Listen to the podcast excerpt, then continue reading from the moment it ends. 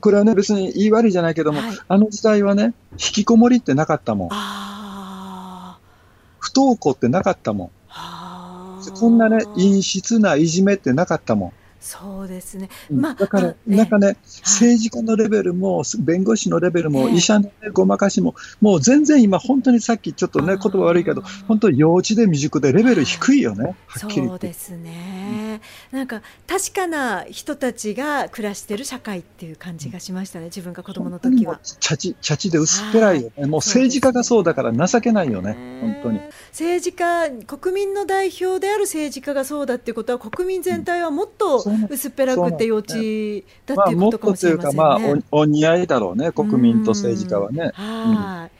わかりました。皆さんからのメールお待ちしています。メールの宛先は fm 七七六アットマーク花ハイフン札幌ドットネットこちらまでどんどんお寄せください。77.6 Radio D 周波数77.6メガヘルツ FM ドラマシティ美しい地球を子どもたちに新札幌のスタジオから NPO 法人花のひろみとそして大阪からネットワーク地球村代表の高木義之先生にご出演いただいています。高木先生。はい。はい。先週は私が不在だったので私も高木先生も放送番組お休みだったんですけれどもその前の先々週の番組に対しての感想のメールが届いています、常岡幸雄さんから今日も素晴らしい内容でしたというあ先々、うん3月6日の放送についてですね、はい喧嘩教育なるほどと思いました。自分が勝つための喧嘩攻略法なんですね。勝つための教育なので必ず誰かが負ける。必ず脱落者が生まれる教育ですね、そして勝ち組の中でも喧嘩教育が始まり脱落者の中でも喧嘩教育が始まる。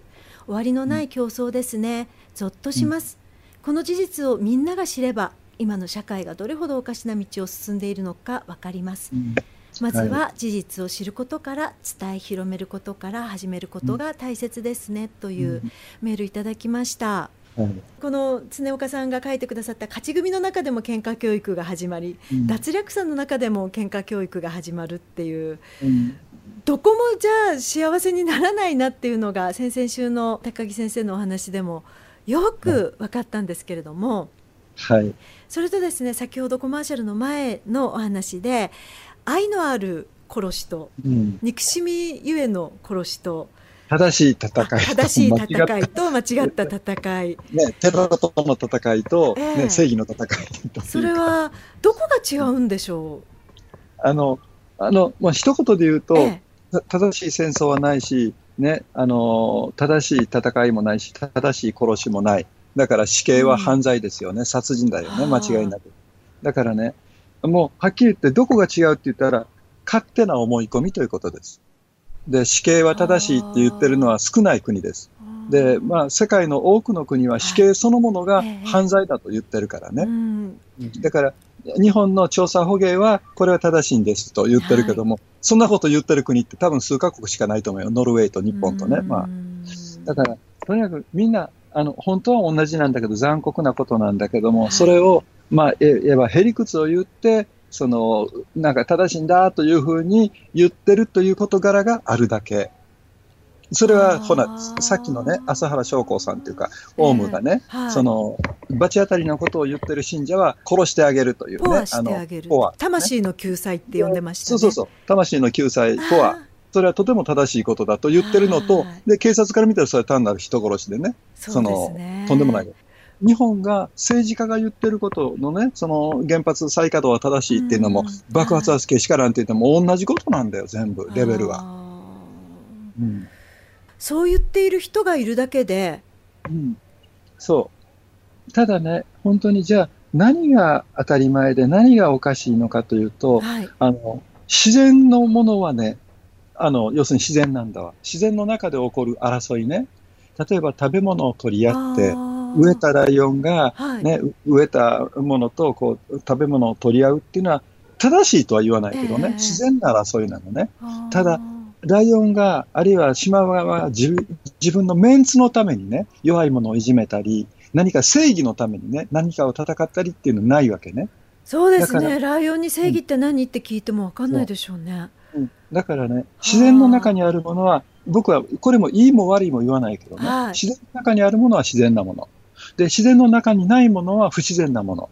で、さっき実は読み上げたあの文章の中にね、はい、喧嘩教育っていう言葉はえ、多分、あの、前回、あもう、忘れた人は、ちょっと違和感があったと思うけどね、はい。今の教育っていうのは受験競争でね、はい。これは出るよとか、例えば、あの、攻略法ね、はい。あの、東京大学攻略法とか、ほとんど予備校はね、ええ。こうやったら勝つよとかね、はい。こうやったら合格するよっていう。で、就職もね、はい就職攻略法ってこうやったら面談いいよとかね、それ全部勝つための教育だよね。ねもっと言で、勝つためというのは、ええ結局、喧嘩なんだよね、結局。そうですね人を出し抜いたり蹴落としたりするためのそうそうそう。ことですよね分かりやすく言うと。だから今、選挙のシーズンだけど、どうやったら勝つかとかね、ええどうやったらう票がたくさんもらえるかって、これもね、要するに自分だけ勝てばいい。つまり自分が勝てばいいという、つまりライオンにはありえないことだよね。要するに餌が、あの、生きるために餌が欲しいってのは当たり前のことなんだけどね。なんか勝つためにこうしたらいいとか、ああしたらいいとかいう作戦そのものが不自然だよね。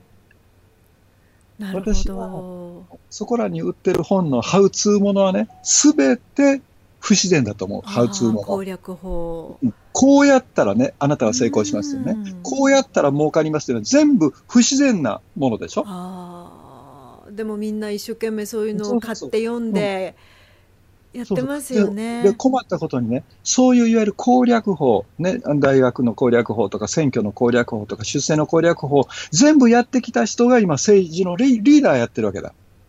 だからわかるかな？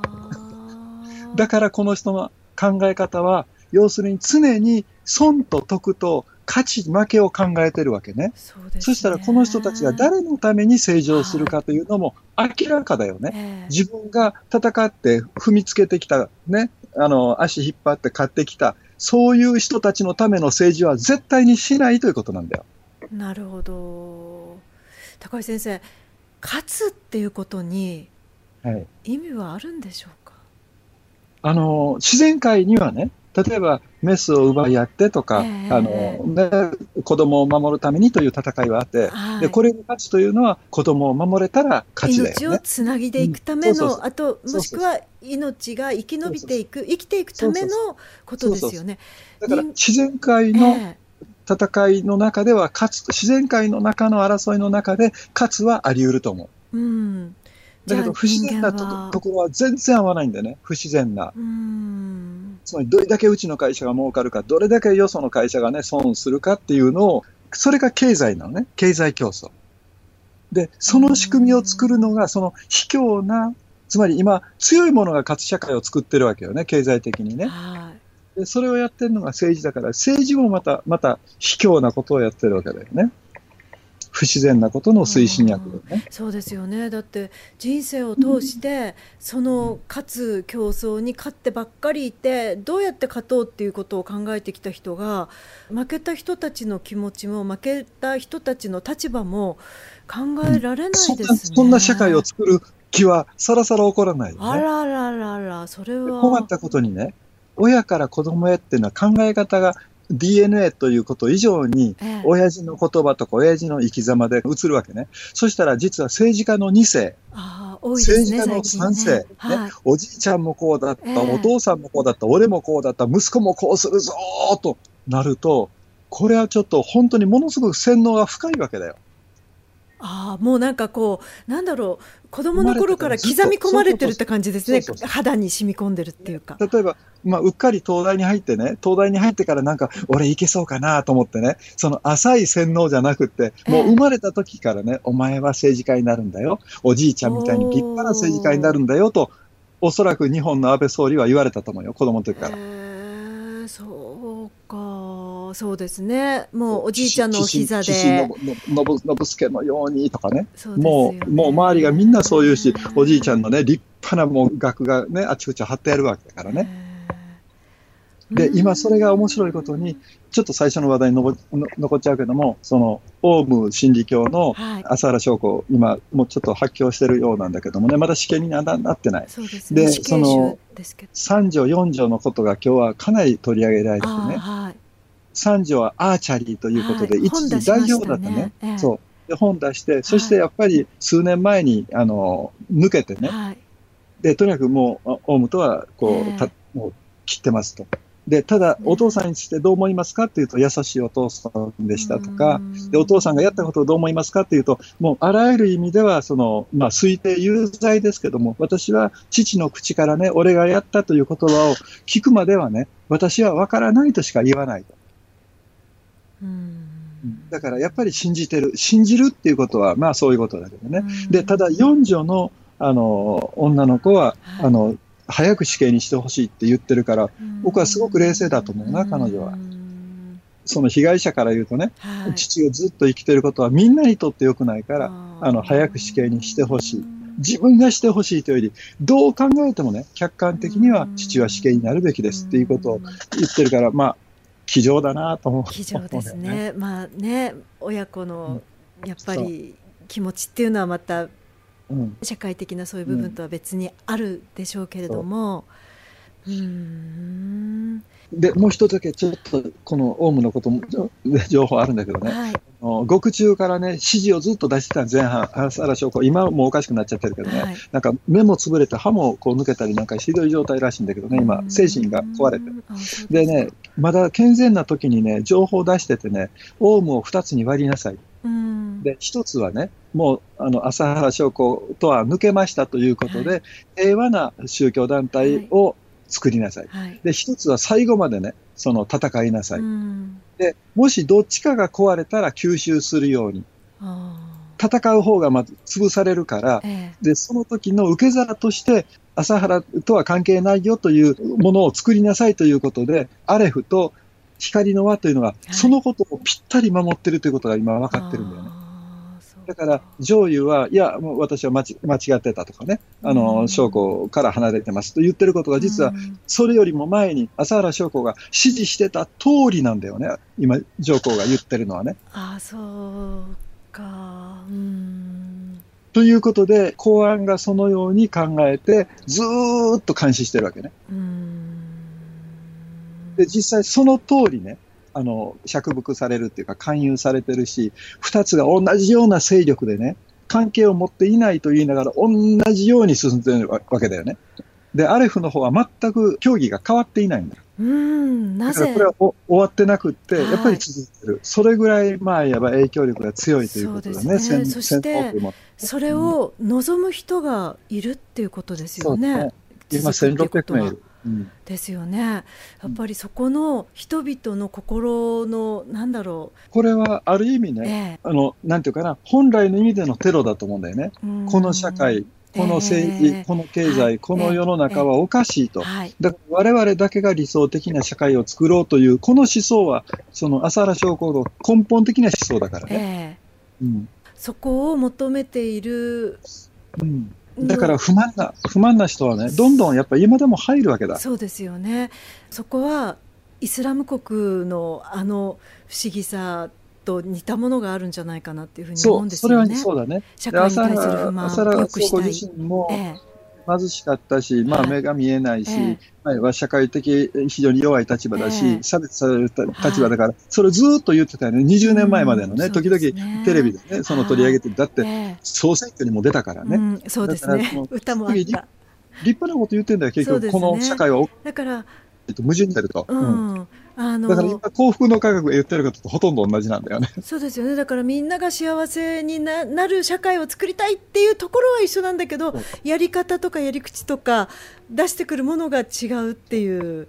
面白いことにね、本当にね、新興宗教ってほんとそうなんだようんね。ほとんどね、その根本的におかしいことを言ってないんだよね。そうですよね。スタートはみんなね、おかしいと。うんででところがね、やっぱり少ない人数でね、少人数で考えるからね、だんだんあのおかしくなっちゃうんだよね。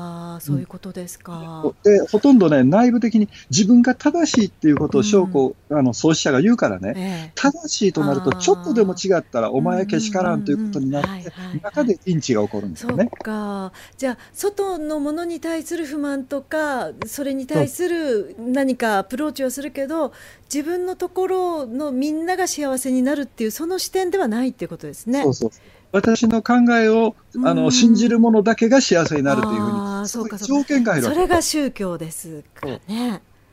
だから、本当に DNA が何を求めてるか、ええええあらゆる生物が幸せであることを願う。でも、ライオンだって必要な、あの食べ物はね、はい。殺すし、はい。だから、みんなが幸せということは、ええ。まず基本にないとダメ。永続可能で地球上で調和が取れて成り立つっていうそこうんがないだからおかしいんですね。だから僕は、し今日というその信じるとかね、教えるがよくない。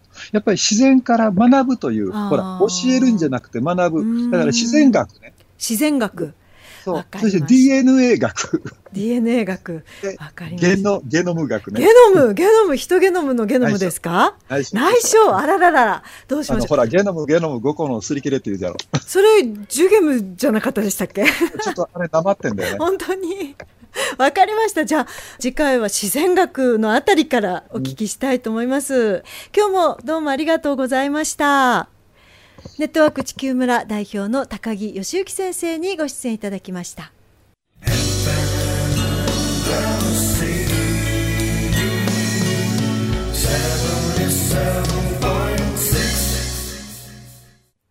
周波数 77.6MHz FM ドラマシティ美しい地球を子どもたちに。皆さんからのメールお待ちしています。メールの宛先は fm776 アットマーク花札幌 .net fm776 アットマーク hana-sapporo.net こちらまでどんどんお寄せください。お待ちしています。キョロちゃんからメールいただきました。ひろみさん、大阪からお帰りなさい。ただいま。札幌もずいぶん雪解けが進みましたね。しかし、また冬に戻るとか戻らないとか、積もるかはわからないですが、数日雪予報ですね。本当？話題は変わりますが、先日映画を見てきました。新垣結衣主演の唇に歌をです。見ている人は少なく大した映画じゃないのかなと思いましたが見てみると涙なしでは見られない映画でした。ぜひ見てくださいねというキョロちゃんおすすめの唇に歌を。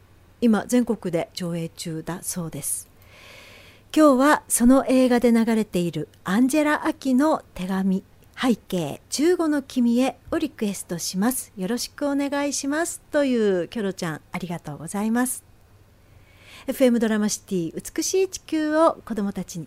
今週も1時間お付き合いいただきましてありがとうございます。お相手は NPO 法人花野ひろみでした。